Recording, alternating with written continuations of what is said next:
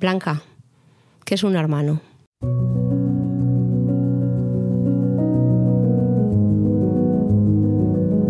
Pues mm, yo para mí es que mis padres y mis hermanos para mí lo han sido todo. Entonces, o sea, da igual, yo los tres hermanos que tengo, por ellos haría de todo.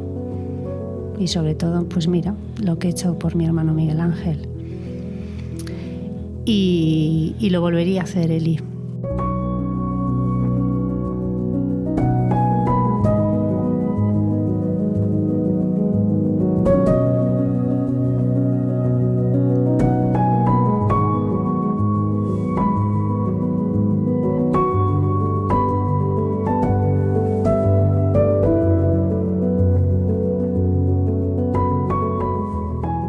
Tal y como comentamos la semana pasada, eh, echábamos de menos hablar de Miguel Ángel, de la persona. Eh, hemos dicho en muchas ocasiones que entre tanto en el fragor de la batalla y nunca mejor dicho, nos estábamos olvidando de quién es Miguel Ángel, de, de su parte de risas, de su parte pícara, de su parte más mm, menos, menos, menos eh, divertida. Eh, que- Sí. Bueno, pues de, la- De de- todo, de todas las claro. partes que tenemos, todas las personas. que- Exactamente. o sea, que no hay ni más ni menos, ¿no?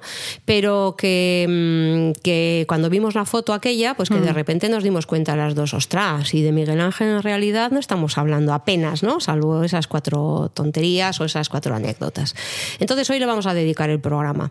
Así que eh, no sé por dónde quieres empezar, Blanca. En esto tú eres la especialista, nunca mejor dicho. Tú tienes aquí toda la información y bueno, hay cosas que sí vamos a compartir porque las dos hemos pasado con él y muchísimas... eh, vivencias y circunstancias y porque además yo creo que hay anécdotas de Miguel Ángel que las, que las comparte toda la familia, que las conocemos eh, todas las personas que integramos la familia, pues porque siempre al final se va como haciendo una especie de, de leyenda, ¿no? De- Del juego de la zapatilla, del otro, de cuando hizo, de la caseta a los indios, de no sé qué, pues como seguramente eh, haríamos de todas las personas. eh, siempre hay De todas ana- las familias, anécdotas. sí. Pero Miguel Ángel ha dado bastante... ha dado, Entonces, guerra, ha guerra. dado bastante cuartelillo. Sí, Quiero decir que tiene sí. bastantes anécdotas, Sí. ¿no? Y él estaba encantado, por otra parte, de protagonizarlas. centro, por claro. eso, por eso. Entonces, bueno, Blanca, empieza por donde quieras. eh, Bueno, Miguel Ángel nació el 18 de agosto de 1960 y mm, después de un embarazo bastante complicado de mi madre eh, y bueno, pues fue hecho mesino. Eh, era el mayor.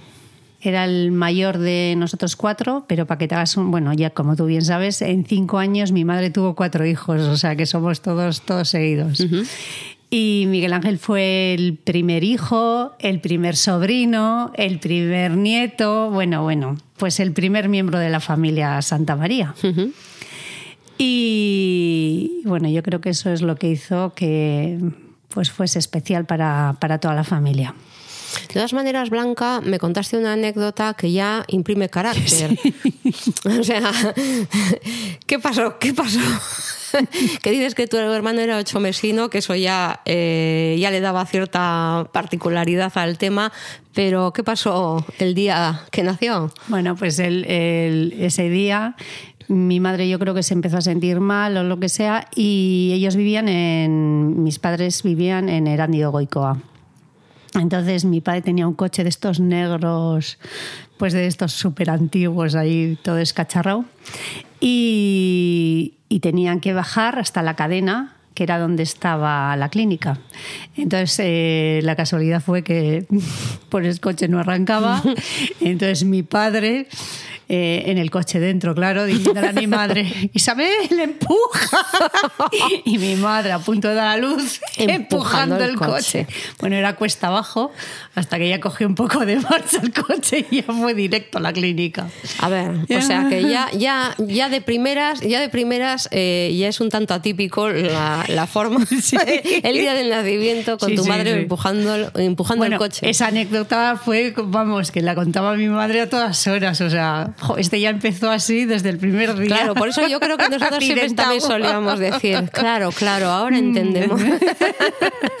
bueno, Sí. total que nació el chiquillo. Sí, nació el chiquillo. Entonces, como te he dicho antes, pues mi madre eh, se quedaba embarazada, pues al de nada, pues ya se quedó embarazada de mi hermano Carlos. Entonces, eh, según contaba mi madre, pues ahí venía su madre, tu madre, a, a- a Erandio y se iban al crío, a, a las arenas.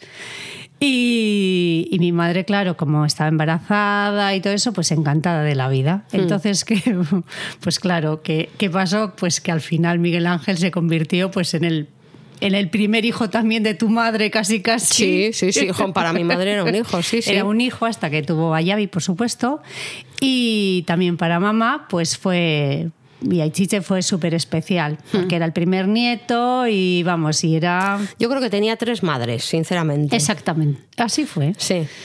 Mi madre, mira. A mamá, mi eh, madre y, tu- y su madre. Sí, sí, así. Yo Y creo- además el, el mimado de, de todas. de toda la familia. Sí.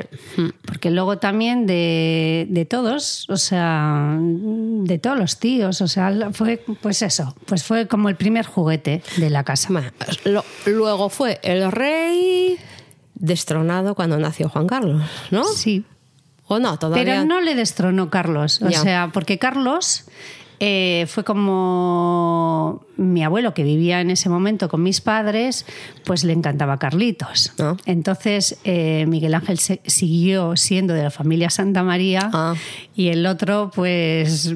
Pues más bien de la familia de mi padre. Oye, pues ahora que lo dices, es, es cierto que es verdad que Miguel Ángel tiene más carácter Santa María. Claro, no nos vamos a poner aquí a explicar a la gente qué es el carácter Santa María. Bueno, Bueno. en fin, que nos estamos riendo aquí los tres porque, porque tiene lo suyo. Y, la y es verdad que Juan Carlos es más taciturno, más tal, más de la familia Martínez. Eh, me estoy acordando de tu abuelo, de cómo, Sí. de cómo me recuerdo yo a tu abuelo como más callado, eso, más taciturno, más siempre como más en soledad, o sea, como Sí, de estar es solo. solitario. Solitario, Sí, eso, ¿eh? Solitario y sí que es cierto. En cambio, eh, Miguel Ángel ha sido, mira, voy a, decir una, voy a decir mal una palabra, ver, porque ahora como todo el mundo lo dice mal, yo también la voy a decir mal, ¿vale? A. Que la gente dice, era más chicharachero. Que yo no sé la gente de chicharachero de dónde saca si es del chicharo, pero bueno, era más de charachero. No, más más más de lío, más de juerga, más de familia Santa María de, de eso, de lío, de, de venga, vamos y todos y venga y pum pum pum, ¿no? Sí. Súper sociable, es. de hablar mucho, de... de compartir más, de estar acompañado, sí, Sí, sí, era vale. diferente. Sí. Sí, luego ya nació Fernando, entonces ya no. La familia Santa María ya se había ido por Miguel Ángel, la familia Martínez por Carlos y luego llegó el tercero y fue como un poco. Sí. Sí, pero bueno.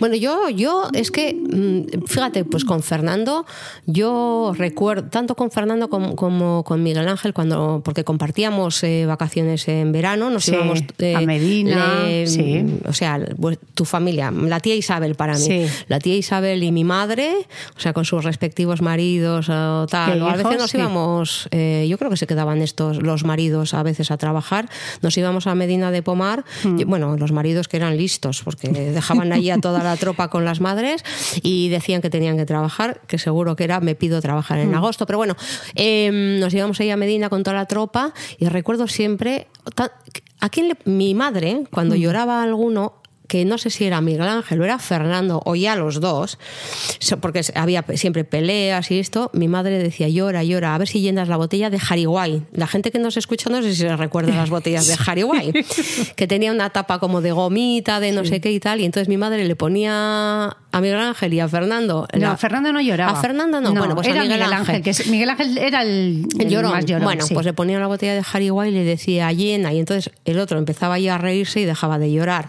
Pero sí, sí lloraba, sí, sí, sí. No, no, era así. Y entonces, bueno, eh, luego nací yo y entonces ya éramos ya muchos hijos y, y nos trasladamos a Sondica, que es donde pasamos ahí toda la niñez, toda la juventud y todo. Pero Eh. tú eras la, bueno, pues la niña y el ojito derecho de tu padre también. De mi padre, yo creo que de mi madre y luego de mis hermanos. Yo creo que Claro, si tengo, niña. si he tenido esta fuerza y esta es porque yo de pequeña me he sentido súper querida. Yo me he sentido querida por mis hermanos, por mis padres, por mis vecinos. O sea, yo no he tenido Por ningún tus problema. tías, por tus tíos. Por todos. La verdad que yo no me he sentido querida. ¿Qué quieres que te diga? Bueno, yo te odiaba un poco. Todo hay que decirlo. Sí. Sí, porque eras como, ay, ama, así como toda... mm, Delicada. Sí, sí, a ver, claro, yo era un poco como rural. yo era como, no, era más brutona y más torda. Entonces, más torda físicamente también, y tú eras siempre con el vestidito y era como, ay, tan. Y entonces era como, madre mía, qué, qué, qué, mm, qué- eso, qué, qué, qué delicada. Pues y yo con el entonces, Aita sacaba todo. Claro, sí, sí, ahora sí, pero entonces era. Ay, ta. Y yo me ponía, que yo creo que era como. Ay, bueno, claro, ahora es la interpretación, pero además siempre con vestido. Ibas, siempre con unos vestidos así como de. Eso me ponía de- mi madre. a De no me abeja. nada De nido de abeja. de que nido- luego heredabais todas. Bueno, a mí no me cabría, no te preocupes. Pero bueno, sí, mi madre te daría Sí. un nido de abeja que para mí en mi cuerpo estaría imposible, pero vamos. Bien, vale. eres, Entonces, madre bueno, mía. te querían todos y yo un poco menos. Venga, dale. Bueno, pues ya. eh, No, en aquel momento, mujer. vale. Ahora somos Ahora muy ya amigas. íntimas. Nos tendrían que grabar en vídeo ahora. bueno, en fin. Bueno, entonces, mm, bueno, vamos a Sondica. Y bueno, deciros que mi padre tenía una empresa con varios empleados y luego mi madre pues era ama de casa.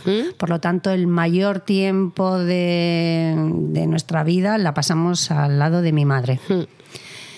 Y bueno, pues eh, cuando éramos pequeños, cuando empezamos a clase, empezamos a las escuelas de Sondica, las escuelas que entonces eran nacionales, con todo lo que implicaba aquello.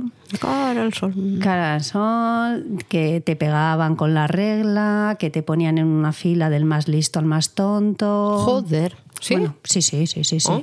El número uno era el más listo, el que mejores notas sacaba, y el último el más tonto. Ostras. En aquella época se podía repetir muchos cursos, por lo tanto había gente en mi Claro. clase súper mayor. O sea, había clase súper mayor. Bueno, en nosotros eh, en concreto eh, nos tenían bastante respeto en las escuelas a cuenta de mi madre, que era que si pasaba cualquier cosa iba allí y la montaba. O sea, tu madre era defensora a ultranza de sus hijos. Sí, sí, sí, sí. Entonces de tal palo tal astilla. Quiero decir que, Sí, sí. que tú también has sido. Yo como mi madre, siempre, sí, justiciera. Bueno, mi madre... Verdad y justicia. Sí. ¿Qué- Ahora, ¿qué sabrán estos que dicen no? verdad, justicia y reparación? Y reparación. Mira, eso es tu madre. mi madre. Mi madre era así, bueno, me acuerdo de en una ocasión, mi hermano que estaba en sexto, Miguel Ángel estaba en sexto y, mi- y Carlos en quinto, ¿no? Entonces eh, le dice el profesor a Carlos, eh, vete a la otra clase donde estaba Miguel Ángel y pide unas tizas. Mm. Bien, entonces estaba el director, estaba en esa clase, que era el Sí. tutor de Miguel Ángel. Sí. Entonces va mi hermano Carlos y le dice, me ha dicho don Roberto que me des tizas. Le metí una hostia que le tiró al suelo. Ostras. Sí. Entonces, eh, en mi casa, si había una regla era que nosotros nos encargábamos de todos. O sea, a ver cómo yo te voy a explicar. No es como ahora. Si a mí, por ejemplo, me pegaba alguien en clase o yo tenía cualquier Ah. problema, yo iba donde mis hermanos y se solucionaba. Venía mi hermano, Y- Miguel Ángel, y le decía, como te metas con mi hermana, te meto cuatro hostias que se acaba el tema. ¿No ves cómo tú eres fina? Porque yo creía que ibas a decir, si teníamos algún problema, pues yo iba y le daba también. No, hostia, no. No. Tú decías, Miguel Ángel. Sí. vale, vale. claro, yo tenía hermanos mayores y eso Claro. era, era Hombre, un, sí, sí, eso un era plus. un punto. Sí, sí, sí. Entonces, bueno, eh, por supuesto nadie contó a mi madre absolutamente nada hasta que mi madre va a la calle y un niño le cuenta lo que ha pasado. Mm. Entonces, me acuerdo, bueno, yo no me acuerdo, a mí me lo han contado. Mm. No, entonces coge, eh, pues las clases empezaban a las nueve, entonces va mi madre, Mm. donde toca la puerta como a las nueve y diez. Tic, tic, tic. Don Manuel, ¿puede salir, por favor? Y le dice, no, mire, estoy dando clase. El tío era de la marinera. Y le dice mi madre, no, es que quiero hablar con usted y quiero que salga. Pues no, voy a, no va a poder ser porque estoy dando clase. Le cierra la puerta. Entonces mi madre otra vez, Toc, toc, toc. salga ahora mismo. Entonces sale mi madre, le empieza a preguntar y tal, y entonces mi madre ni corta ni perezosa le dice que todos los niños de las escuelas estaban atemorizados por él y como vuelva a tocar a, mis, a sus hijos o a alguien que o algún otro niño, Mandaba a su marido. no, no, no, no, que le, de- le denunciaba en educación. Como Ah, mi madre había estado, eh, estuvo un año de profesora en, en la Divina Pastora. Ah, ah, ah, estuvo- mira, oye, pues ese dato ni lo conocía yo. Pues mira, mi, eh, mi madre estudió en la Divina Pastora, aquí en Las Arenas, me Sí, parece que está, ¿no? en la Sí. calle Govela. Entonces le dijeron las monjas que ya no le podían enseñar más, que ya sabía ya todo. Bueno, la cuestión es que le dijeron a ver si podía ayudar con los niños pequeños. Sí. Entonces mi madre estuvo un año allí, entonces empezó, pues me imagino que conocería algo de educación. Vale. Entonces, bueno, bueno, mi madre fue como la heroína de, de las escuelas. Entonces, imagínate. La cualquiera, delegada se- de- cualquiera. Yo me acuerdo que me iba a pegar el profesor, así que igual no sé qué, no sabía la lección o algo y me ponía así para pegar, pon los nudillos. Y me decía, bueno, a ti no te puedo pegar porque luego viene tu madre. Bueno. digo, bueno, Bien, ya está. bien, bien. Bueno, eh, una anécdota también era, bueno, que, me, que recuerdo perfectamente, era que una vez, bueno, en Sondica había un grupo de chicos así que eran más mayores que Miguel Ángel y que eran como el terror de todo el pueblo. Sí. Eran, bueno, pues tenían igual un año. Sí, pero en aquel momento yo creo que era como, eh, cuando eran eso era como, como macarras, ¿no? Macarras, sí, sí, sí, sí, los macarras. Y eran terribles. Sí, o sea, todo el pueblo estaba como Un poco asustado. asustado. Entonces un día paso por la calle, que en Sondica ya sabes que solo había eh, la calle central, Sí, sí. A, B, C y D. Sí, sí, sí, había y la carretera, calles. ya está. La carretera. Bien, entonces paso por la calle central y de repente veo a mis dos hermanos, a Carlos y a Miguel Ángel, pegándose ¡Buf! Contra un montón de chavales que justo De los eran macarras. de los macarras. Entonces corro yo, bueno, bueno, bueno. Voy a, a donde mi vecino Joseba, que ya sabes que era alto Sí. y fuerte. Digo, ay, que les van a matar a mis hermanos, que les van a matar. Entonces va él corriendo y tal. Y nada, les quita a los otros y tal, no sé qué. Y me acuerdo que Miguel Ángel tenía así, le habían dado de leches y tal, ¿no? Y va y me mira y dice, pero yo he pegado una. La última palabra. Ni- o sea, ninguno de los dos lloraba, nada. O sea, Mm. era como.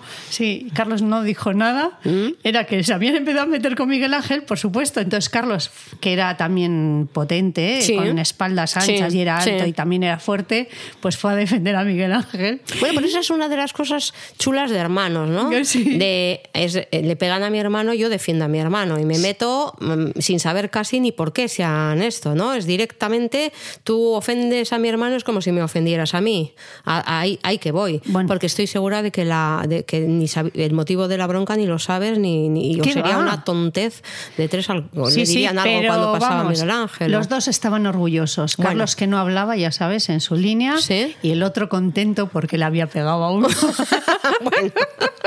Y tú que habías ido a defenderles y tal. Sí, sí, sí. Miguel Ángel era muy de defender. Yo me acuerdo que igual tenía problemas con. En mi clase también había uno de esos que era terrible. Hmm. Bueno, y mi hermano me iba a defender, pero sí o sí. Y alguna vez le decía, como le vuelvas a hacer algo a mi hermano, a mi hermana, te enteras. O sea, y yo decía, bueno, este. Mira, yo tuve la suerte, yo no te, yo en mi casa, yo iba a la Icastola, entonces bueno, no nos pegaban con la regla ni cosas de estas, era un, poco más, la cosa un poco más, liberal o yo qué sé, o de otra manera, desde luego, ¿no? Y cuando yo pasé a la Icastola de Algorta había un chaval que siempre, y como íbamos una amiga mía de Romo y yo y Ayone, que era eh, pequeñita y yo que era gorda. Entonces, la... no, pero es que ya sabes cómo somos todos. Pues la enana y la gorda. Entonces, eh, eh, estaba una persona que, que todo el rato, ah, ¿por qué eres gorda? No sé qué, no sé cuántos, y iba todos los días con un disgusto de la pera, ¿no? Y un día, pues yo qué sé, fíjate, o sea, me entraría ya el esto, pues como tu hermano Miguel Ángel, pues, y le agarré por la pechera y tuve la suerte de que él mismo se resbaló y se, cayó, y se cayó al suelo. Pero claro, a ojos del resto yo le había tirado, ¿no?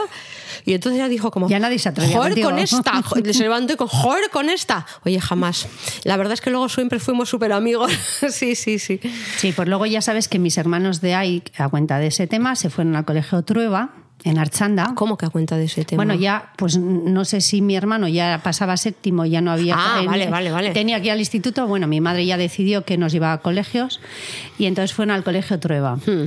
Y recuerdo, bueno, ya sabes que en Sondica había como mucha lío con los de, Iberduero, con los de Iberduero. Ah, o sea, eran los de Sondica éramos en teoría ellos los de Iberduero se creían como más, ¿no? Y, ah, Pero porque había mucha gente que trabajaba en Iberduero en eh, Sondica. Sí, tenían como chalés y entonces en ah. Sondica, en teoría, pues era más de gente obrera, más de, pueblo.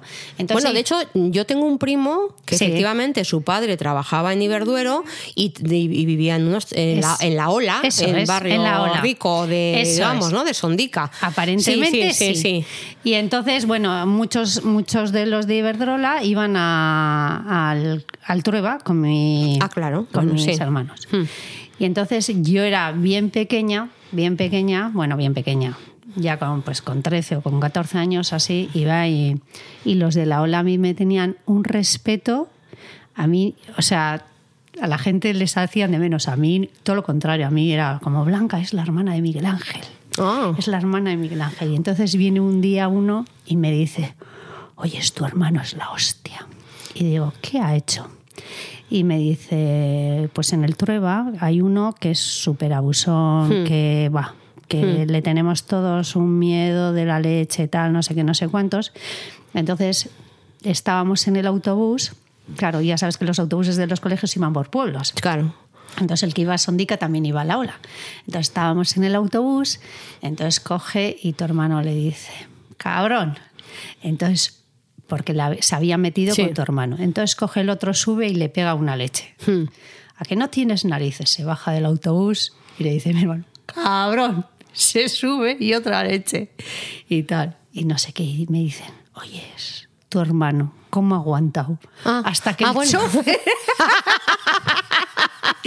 o sea, Miguel Ángel ni se inmutaba. Hmm. Pero dice, tuvo que decir la última palabra. Cuando el autobús se iba, cabrón. parece, parece como, mira, me, ha recordado un poco a los, a los perros estos que mea uno va el otro y me encima, vuelve el primero y me encima, pues, vuelve esto y al final era el último que el último que meaba. el último. De todas maneras, eh, qué relatividad, ¿no? O sea, porque claro, eh, eh, dentro de Sondica los macarras eran superiores a, Miguel Ángel y a tu hermano, pero cuando va a otro colegio, como hay otra educación o lo que sea, igual hasta incluso los macarras eran los que eran ellos. Bueno, imagínate, tú te acuerdas Miguel Ángel con sus botas con sus pantalones de campana, el otro. Bueno, pero entonces se llevaba, era, yo creo que era el momento de. Pero no todo el mundo tenía una Ducati amarilla. Ah, bueno, eso sí. Perdona. Ducati Lobito. Eh, ah, no era Voltaco Lobito. no, Ducati, Ducati. Una Ducati que, que, le compró mi padre cuando cumplió 16 años. Ostras. Mi hermano tenía que tener una moto. Ya. Entonces él era, bueno, bueno, el rey del mambo. Y me acuerdo que en aquella época a Miguel Ángel le gustaba muchísimo la música. ¿Mm? Tenían un grupo de música en Sondica ¿Mm? y tocaban la batería y ahí Claro, en una, pues es que era, era muy. Joder, yo ahora me estoy recordando eso. jo, todo- bueno, que casi todos eh, los chavales de aquella época, un grupo en una lonja Sí. que fuera de los padres y no sé qué, y ahí le daban a la guitarra eléctrica, que Sí. el amplificador, el no sé cuánto. ¿Tú te acuerdas que íbamos a música con vosotros a las arenas? Sí. Y entonces eh, mi hermano Carlos tocaba el acordeón, tocaba Sí. la guitarra, tocaba la filarmónica también, tocaba, mi hermano tocaba súper bien.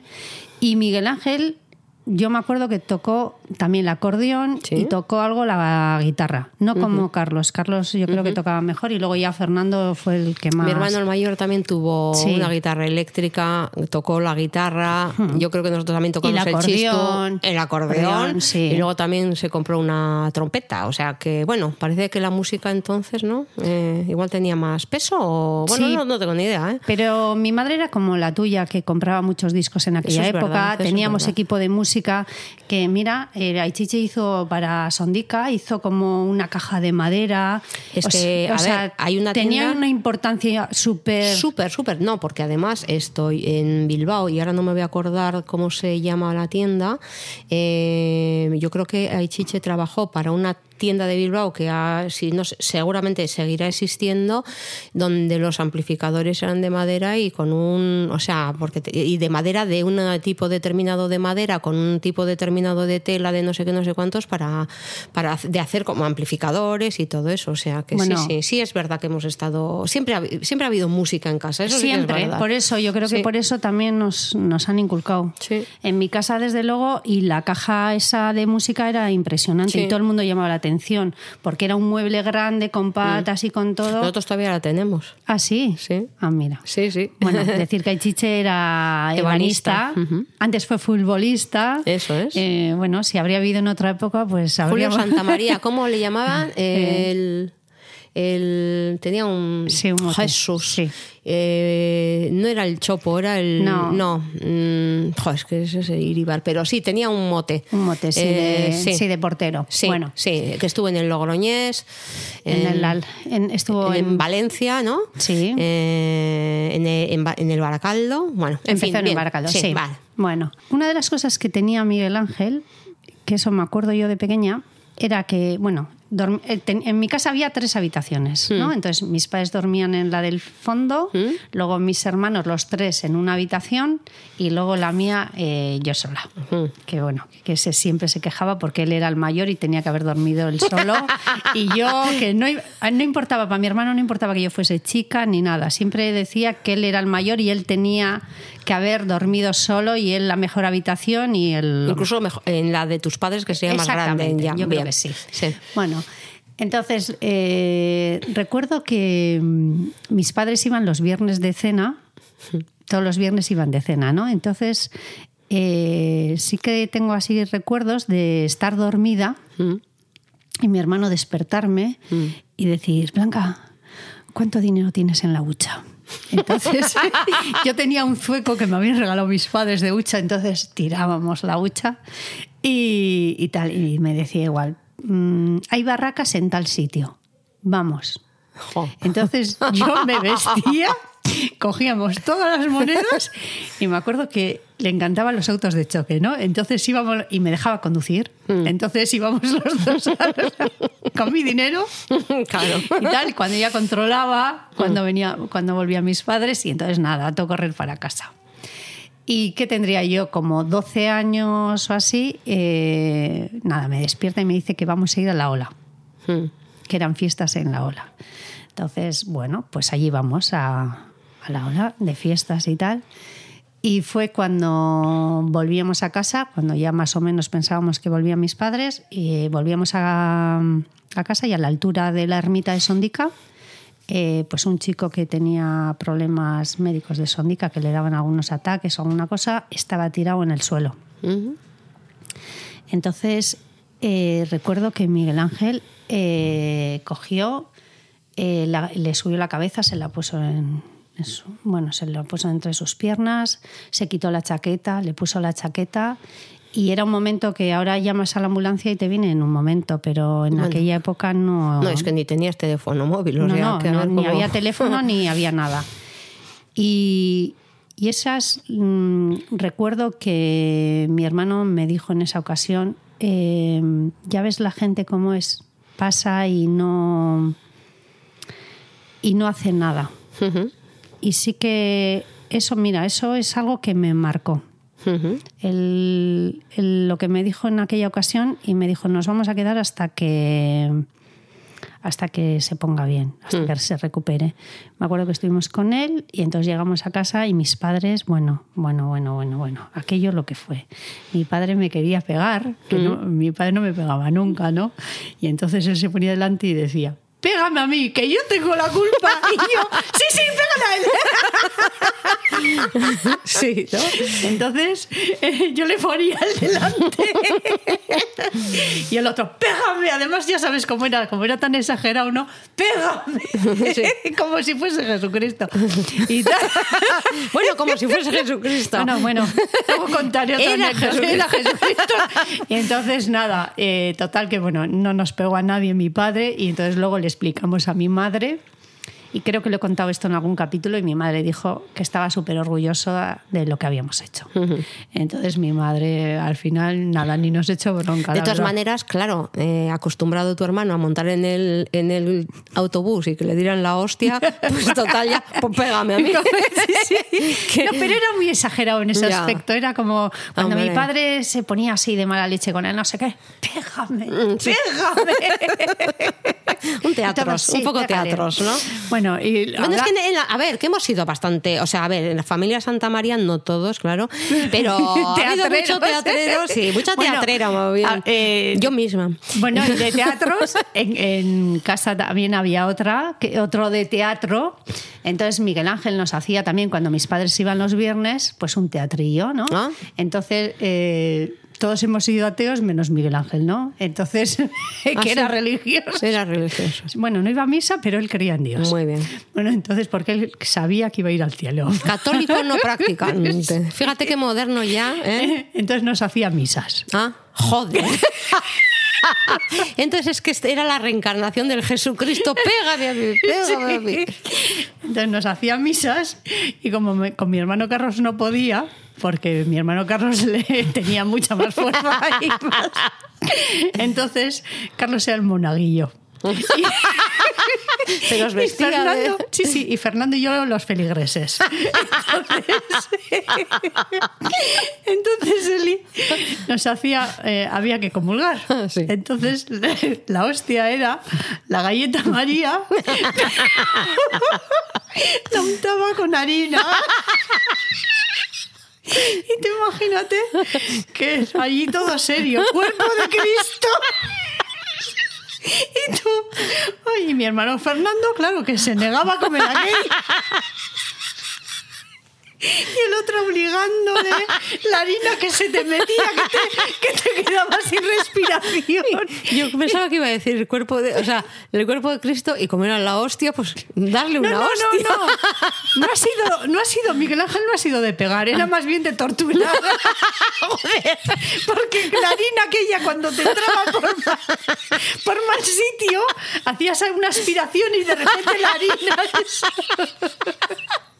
Bueno, Y mi hermano diciendo, mi Fernando, que yo no te como y tú tienes que comer. Y le decía al monaguillo, oblígale. Miguel Ángel le mandaba a Juan Carlos a que le obligara a Fernando Sí. a comer la galleta. A comer la Y que- galleta. Y, y Juan Carlos le, le hacía comer a Fernando la galleta. Carlos, no, Carlos pasaba un poco de todo. pero se como- vestía de monaguillo, Sí, sí, pero le daba un poco igual todo. Pero hay que tener narices para inventarse un juego, o sea, es decir, porque hacer un teatrillo, pero es que hacer una misa. Sí, sí. ¿eh? Y luego- claro, él siempre el cura. Claro, bien. entonces luego le hablaba, le contábamos a mi madre, porque Sí. tú ya sabes, todos los fines de semana se iba a casa de tu madre. Entonces eh, le contábamos a mi madre, oye, Al esa- menos mal que a nosotros no nos obligó a las misas. esas. Entonces, nosotros hablábamos con mi madre y le decíamos, ama, que Miguel Ángel nos hace, es el cura y nosotros tal, y tenemos que comer la hostia. Y decía mi madre, este, este hijo mío va a acabar en una secta dirigiendo la secta. pero dirigiéndola. sí. Pero sí, sí, sí, va a ser el jefe. O sea, durante muchos años sí. pensamos que Miguel Ángel Era Tenía Charles, era Charles Manson. Tenía todas las papeletas Para ser Charles Manson. y tener unos acólitos o acólitas Sí, sí, que hicieran por él. Oblígale. Oblígale, tú, mata. Sí. Y eso. Y bueno, pues eh, bueno, pues eso era más. Bueno, y otra anécdota también, me acuerdo que bueno, él sacaba igual malas notas, ¿no? En el Trueba. Mm. Así todo, hizo hasta bachiller Sí. y tal, porque él estudiaba un día y aprobaba, o sea, le daba igual Sí. física, o sea, tenía Sí. una memoria de la leche, ¿no? Y entonces eh, venían, me acuerdo, mi madre echaba siesta hasta las 5, ¿no? Entonces ellos llegaban a las cuatro y media, cuatro y cuarto y tal, ¿no? Entonces llegaba y, y yo llegaba del cole. Corre, corre, que va a llamar el direct, que va a llamar. Le llamaba el cuervo. Que Ah, va a llamar el verdad, cuervo, ya me acuerdo. El cuervo, el cuervo. Sí, sí, sí, sí, sí. Que va a llamar el cuervo, que va a llamar. Tienes que hacer de ama. Entonces yo cogía el teléfono. Dígame, ¿es la madre de Miguel Ángel? Sí. Y es que su hijo ha estado, le hemos pillado, eh, en vez de venir a clase, eh, se, ha ido, se iba ahí a un bar que había en Archanda y tal, no sé qué, y tal. Y el problema es que encima lleva más gente y tal. No, no, pues no, no se preocupe que ya le vamos a llamar la atención, tal, no sé qué, colgaba. Mi madre se levantaba de la siesta. ¿Qué, qué tal todo? Fenomenal todo. bueno, en fin, era... Sí ha tenido capacidad de persuasión, ¿eh? Pero desde pequeño. Sí, sí, sí. Desde sí, pequeño. Sí, sí, sí, sí. Sí. Y luego otra de las cosas era que, claro, nosotros alucinábamos con él, porque era, mi madre empezaba a contar algún recuerdo de cuando íbamos a Laredo de vacaciones Hmm. y nosotros no nos acordábamos de nada. Y él se acordaba de todo, no sé qué. Y nosotros alucinábamos con la memoria, ¿no? Y él decía, es que yo soy súper inteligente, claro. O sea, él- Hombre, no Dios, sé si lo decía o nos lo hacía creer. Esa es otra. Y claro, no nos dábamos, no nos dábamos cuenta que él era más mayor que nosotros. Sí. Pero nosotros era como, hostias, Miguel Ángel. Qué memoria. Sí, sí, nosotros ah, cuando se iba decíamos, ama, ¿se acordará de cuando estaba en la tripa? Seguro. y mi madre decía, pues yo creo que sí. Bueno, también un poco, a ver, ese tema de, de lo de ser inteligente y de, y de alguna manera destacar, por eso yo creo que en, en- en alguno de los episodios hemos hablado cuando él quería viajar, porque le parecía que además viajar era, y es verdad, ¿no? Es parte de, de- de la adquisición de un patrimonio, no sé, personal, de inteligencia, de, de otras vivencias, ¿no? Yo creo que, que siempre te da mucha riqueza, pero luego teníamos el tema de, de la palabra diaria, que también lo mencionábamos, ¿no? O sea, ¿te acuerdas que cogía también y mm, cogía cada día una palabra? Eso ya lo, con- Ah, sí, lo contamos, sí, ¿verdad? contamos. Bueno, cogía del diccionario una palabra y entonces ese día la utilizaba eh, varias veces, aunque sea igual a veces hasta en momentos que no procedía, pero él eh, la palabra del día es, es como el menú del día, le recomendamos el menú del día, pues la palabra aquella había que decirla en varias frases a lo largo del día. Sí, pero yo, por ejemplo, me acuerdo que en COU, o lo que sea, suspendió todo, ¿Mm? O en tercero no me acuerdo, y, y tenía globales, estudiaba un día Sí, sí. y aprobó todo. Y dices, ¿tú cómo has aprobado física, matemáticas? O sea, estudiando un día.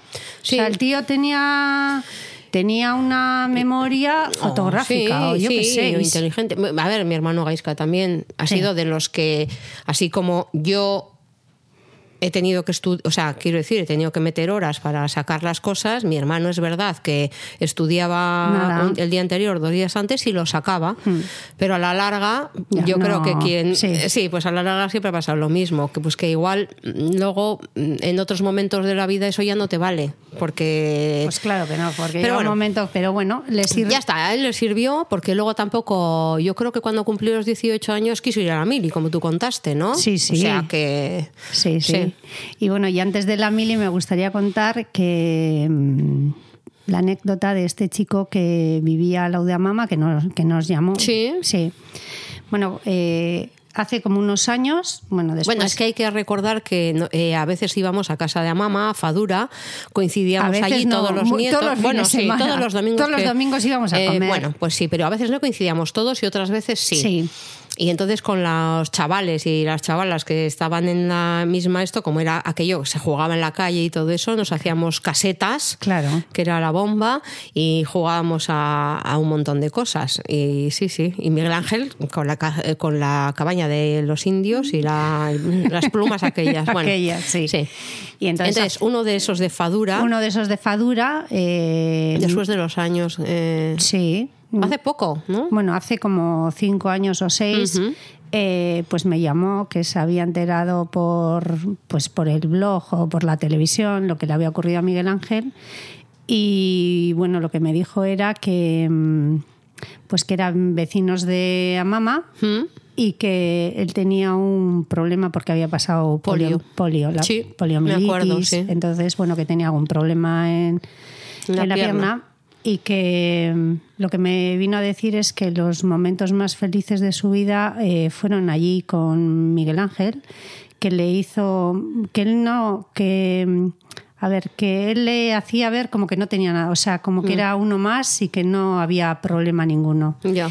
y que se acordaba que pues que en una ocasión a él le operaron entonces que estuvo pues varios meses en Valdecilla o no sé qué hospital me dijo y que cuando volvió que pues que había muerto Aichiche y entonces que ya no estaba ni a mama y que tal y que ya no volvió a ver más a Miguel Ángel y que lo que me llamó la atención es que me dijo que luego no, no jugó más con los del barrio ni nada, que él se sentía un poco diferente y que, que las personas que le habían hecho sentir bien que eran pues nuestra familia. Ya. Bueno, yo recuerdo esos. ojo, es que ya, bueno, en mi cabeza está, no sé si eran fines de semana, solamente una sensación y una imagen, ¿no? Eh, pero de estar un montón de, de críos y crías allí que nos parecía que hacer una Bueno, caseta con las maderas que con las hubiera, maderas con las que sábanas que, había, hubiera, sí. no sé qué, nos parecía ya eh, hacer una mansión. Hacíamos Mm. una especie de, bueno, una chabola que ni un perro, pero encima luego ya era toda la tarde construirla para luego, para, para Para nada, nada, nos porque nos íbamos a casa, Exactamente, claro. luego ya oscurecía, nos íbamos a casa, merendábamos cada uno como toma y bueno, pues eso, cada uno bajaba con su merienda, pero sí que es verdad que es un recuerdo muy chulo, ¿no? El de jugar en la calle con esto y que de repente pues un verano deja de ser, ¿no? Hmm. O cuando íbamos a Medina y íbamos a las piscinas y yo qué sé, y, y, y- pero- y luego pues bueno, supongo que crecemos, que yo qué sé. Bueno, la cosa es que yo sí he pasado también después bastante tiempo con Miguel Ángel porque también vino con nosotros, a- ya siendo más mayor, venía con nosotros, no venía mi hermano el mayor y, no, y venía él a Isdave con, no- con nosotros. Y también allí teníamos unos amigos de gente de la caja de ahorros que, bueno, pues los hijos y todo eso y también allí hacíamos, bueno, pues esa especie de pandillas que podíamos salir a la noche y hacer juegos de pistas y de adivinar no sé cuál y encontrar el tesoro y bueno, sí, son cosas chulas que además cuando eres pequeña eh, te hace ilusión que te- los mayores te dejen estar con ellos. Entonces sí, sí, era divertido, sí. Pues sí. ¿Qué más podemos contar? Pues mira, podemos contar el afán de tu hermano por, por eh, demostrar que él era el más listo de los hermanos. Bueno, según él, a nosotros nos lo dijo eh, nuestro tío. Luis Mari era director de, de un colegio aquí en, en Algorta. sí. Y entonces, según él, nos habían hecho unos test psicológicos. Ah. Y entonces nadie sabía el resultado de los test, salvo él. Pero perdona, nos habían hecho, pero nadie nos acordábamos de que nos los hubieran hecho, ¿no? Vale. Y él decía eh, que el tío Luis Mari había dicho que él era el más inteligente. Ah, bueno, Entonces, claro. oyes, si lo había dicho el tío Luis Mari, pues Sí. bueno. Entonces, nada, eh, bueno, según cumplió 18 años más o menos, antes de ir a la mili, eh, pues decidió que no quería estudiar. Entonces mi padre, a partir de, esa hora, de, de esos años, pues les dijo que pues al taller. Entonces eh, le llevó a, a su taller. Entonces estaba el director, era nuestro tío, Luis Mari. Que ya no trabajaba en el colegio, sino Sí, que trabajaba de... director en el taller de mi padre. Sí. Entonces, eh, va y se conoce que el tío Luis Mari pues, se quejaba de Miguel Ángel Eh, Que era, el- eh, que era también, eh, el, o sea, que no trabajaba, porque sería de función de el, ideólogo, Sí, el sí. ideólogo No, de la fábrica, ¿no? no, Mi padre lo que decía no era que no trabajaba, Ah. es que el problema que tenía era que cogía a alguien por banda y entonces Ah. no dejaba trabajar al resto. Ah, ni trabajaba, ni, dejaba, de tra- trabajar. ni dejaba trabajar, vale. Bueno, entonces eh, un día fue el tío Luis Mari y entonces le dijo, oyes, que esto no puede ser así y tal. Y le dijo el otro, tú calla, que yo soy el hijo del jefe. o sea, ¿con qué edad? bueno, y entonces le pusieron allí eh, llevando eh, hierros con la furgoneta. Ay, Entonces sí, tenían una sí, 4L. Sí, sí, sí, sí, sí. Y entonces ahí mi hermano era feliz. Claro. Entonces iba con el, con la furgoneta para atrás, para adelante, llevando hierro, tal, no sé qué. Y entonces, bueno, le encantaba. Claro. Y creo que conté en algún capítulo, pero bueno, me gustaría repetirlo porque yo tendría igual 13 años o así, que era la fiesta del Trueba, el final de curso. Y entonces me acuerdo que va y me dice mi hermano, vamos a que tengo que llevar unos hierros a no sé dónde, a laminados Velasco, no sé qué. Entonces él iba con el buzo, con el 4L, yo allí con los vaqueros, la camiseta. Y entonces vamos allí, deja los hierros. Entonces tenían la fiesta del Trueba en Deusto. Entonces llegamos a Deusto, se quita el buzo, debajo tenía la camisa blanca esa impecable que llevaban los vaqueros anchos y tal. Se quita, se echa colonia y ala, vamos a la discoteca. YMCA. Sí, sí. Solo falta que se lo hubiera quitado como un boy, en plan, quítate el buzo y sí es verdad, de, eso- de esa imagen, de esa estampa me acuerdo sí, sí, pero me acuerdo que fue con la camisa quitarse ahí blanco el- eh, nuclear. Sí, sí, llevaba siempre un blan- una camisa nuclear. blanca. A mamá, a mamá con el añil, bueno, porque esas cosas ya de, de esos blancos No, que ya no existen. no existen. No, no, no, no, Porque no. hacían una mezcla o yo no sé qué narices hacían con sí, el añil, ¿te acuerdas? Sí, sí. Blanco nuclear y no sé qué. Y aquello, esos blancos, yo jamás los he No, no, no. conseguido. Pues yo me acuerdo que ese buzo todo sucio, bueno, Sí. así, ¿no? Sí, sí, sí, claro. Y se quitaba porque la cremallera está abajo. Sí. Y se quita y de repente aparece. Y bueno, es que me hizo una gracia aquello.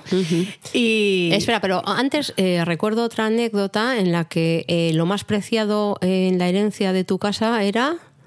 Era la Larus. Eso es, por La eso Larus. te digo que ese afán de ser los más No, no, no, inteligentes, a ver cómo iba el tema. Eh, bueno, en mi casa hay dos enciclopedias. Mm. Todavía tenemos. Eh, una, pero la estrella era la Larus, porque la otra estaba en Bedarona, Mm. Ah. en la casa que teníamos. de veraneo. De veraneo, eso es.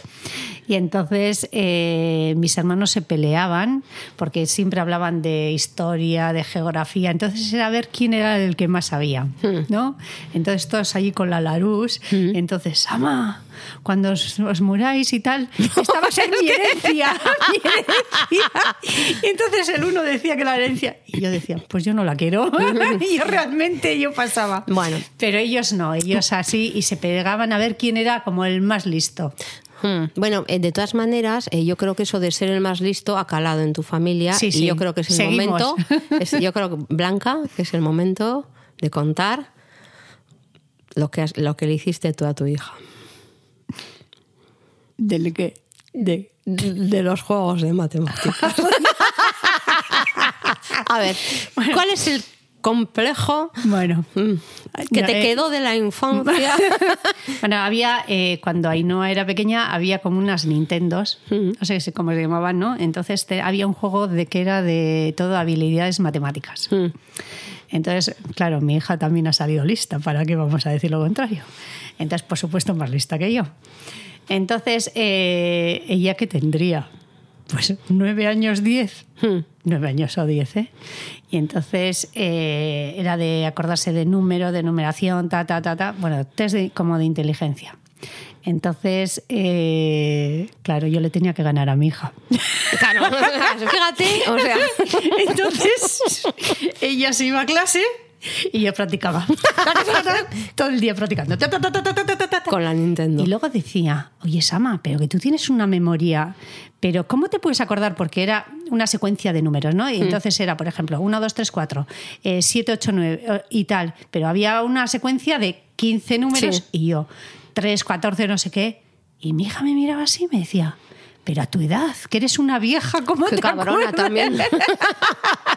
Y nada, y ya luego de más mayor le dije, ay, ay, ay, no, es que yo Ah, practicaba. sí, se lo confesaste. Sí. Bueno, bueno, pero entonces te quedó aquello de a ver quién era más Mm, listo, sí, mal ¿no? visto, eso sí. Mm, Hoy en día, ¿crees que...? bueno, bueno. En fin. No, nos estamos riendo no es como porque la pregunta, ¿eh? sino porque nos estamos mirando y sabiendo de qué estamos qué hablando. estamos hablando? Porque hace muy poco, también he de contar que aquí la prima eh, llegamos a, una, a un negocio eh, que no vamos a comentar cuál es ni nada, pero las dos, bueno, y- Perfil bajo. eh, las dos, donde la- bueno, un negocio en el que íbamos a estar dos meses sin más para Sí, y había una reunión. para aprender cosas y bueno, y total que nada más llegar el primer día mi prima dijo, yo la verdad es que viendo el nivel creo que yo podría ser aquí la jefa. Primer día, ¿eh? Primer día. A estas alturas le han echado. Bueno, ya se nos había acabado el periodo, pero... Pero y antes de irse dijo, mira, yo pienso que ta, ta, ta, ta, ta. Bueno, aparte que de todas maneras, bueno, es que ya sería cuestión de hablar de Blanca, pero cada vez que íbamos en el metro, ¿no? Para el, para el esto. Eh, Entonces yo decía, joder, porque es verdad que aquí yo creo que habría que decir tal, tal, tal. Y me dice, no, Eli, no. Hay que llevar perfil bajo. Total, que como había que llevar perfil bajo, yo no podía decir, vamos, ni preguntar lo que costaba tal cosa, porque había que tener perfil bajo y no me dejaba preguntar. Pero luego, de repente, de repente, no sé qué le daba y de repente montaba un pollo el día del perfil bajo que era difícil hasta defender. Quiero decir que, bueno, en fin, nada, que, mm, que nada, que eso de. son recuerdos de otra época, pero vamos, que al final eh, no somos tan lo que somos ahora tampoco a veces, eh, o sea, que tenemos ciertas cosas que siguen estando Bueno, y que siguen marcando carácter, ¿no? Y, Esto viene está. desde pequeño. Eso, eso. Bueno, eh, Blanca, mira, se nos ha echado la hora encima sin que nos hayamos dado cuenta, porque claro, esto siempre resulta muy fácil y muy, muy esto, y se te pasa el tiempo recordando cosas y así. Entonces, eh, yo creo que como nos quedan todavía muchísimas cosas por hablar, que, no- que estamos hablando todavía que teníamos, 10 o sea, que tenía Miguel Ángel 17 años y encima nos Todavía hemos parado nos a ver queda, lo que, sí. lo que hacemos nosotras. Con lo cual, eh, en otro momento vamos a seguir con, con esto. Sí. Ahora vamos a hacer un paloncito porque viene Semana Santa y unos días de vacaciones y, Y luego seguramente seguimos. la semana de Pascua pues eh, eh, nos juntamos otra vez y salvo que haya algún tema que, que- sea de, de interés porque bueno parece que nos han comentado que bueno pues que igual están pidiendo eh, o, o están viendo la eh, por lo menos en La Rioja parece que ha salido una ley que una ley o por lo menos están promulgando que haya más personal en los servicios de salud mental en los servicios públicos de salud mental y, y, en Osakidecha pues eh, vamos parece que van por esa línea y que les gustaría reforzar todo, todo el tema de, los equipos profesionales en salud mental. Bueno en fin eh, que el tema de la salud mental es un tema que lo hemos comentado en ocasiones al que nos gustaría darle un capítulo, un espacio propio, incluso contar con alguna persona que trabaje en salud mental en el hospital. Con lo cual ahí tenemos un par de temas, que es continuar con el tema de Miguel Ángel o el tema de la salud mental. Y bueno, pero que grabamos en la semana de Pascua y, y nos escuchamos pronto, ¿vale? Vale, yo antes de acabar me gustaría eh, hablar un poco del tema que ha sido esta semana, que es de la gestación subrogada. Ajá. Y bueno, yo, lo, yo mi conclusión, no, no voy a debatir sobre este tema, pero sí que me gustaría haceros una pregunta. Eh, ya viendo que todas las cosas, en el mundo que vivimos, todas las cosas tienen un precio, incluso las personas, también creo que tenemos un precio, me gustaría preguntar a nuestros oyentes a ver si ellos estarían o ellas estarían dispuestos en el caso de que su vida pendiese de tener un órgano vital, por ejemplo, la necesidad de tener pues un hígado, un páncreas o no sé qué órgano, si estarían dispuestos a pagar por ello, pues me parece interesante también Si también si un hijo o una hija o alguien al que quieres, eh, su vida pende de un órgano y en la lista de espera, por ejemplo, eh, estás pues en un lugar que sabes que no que no va a vivir, si sigue la lista de espera no va a vivir, ¿estarían dispuestos a ir a otro país y comprar ese órgano? Y yo creo, Blanca, eso es una pregunta para reflexionarla y yo creo que eh, la siguiente, o no sé si la primera, o es decir, en la misma línea, es, ¿y están dispuestos a mm, tener en su conciencia eh, eh, o sea, a, dormir, digamos, a poder dormir tranquilos, tranquilos o tranquilas, sabiendo que ese órgano a veces ha podido provenir de un tráfico de órganos, de, de, la vida de una persona, porque sabemos que, claro, que hay, que hay accidentes o lo que sea y que hay gente que es donante de órganos, pero también sabemos que hay un tráfico de órganos. Sí, sabemos, ya está esto reconocido que en Suecia eh, al año, por ejemplo, 30 o 40 familias van a otro país a comprar un órgano. Exactamente. Pues Entonces, como eso ya está documentado, por eso, me gustaría... de la misma manera que, no, que muchas veces la gestación subrogada tiene que ver con eh, eh, hacer que una persona con escasos recursos económicos o de un país con menos oportunidades mm. eh, tenga un hijo para ti, mm. eh, pero en este caso estamos hablando de una vida, pero no de una muerte, pero el tráfico de órganos supone una muerte.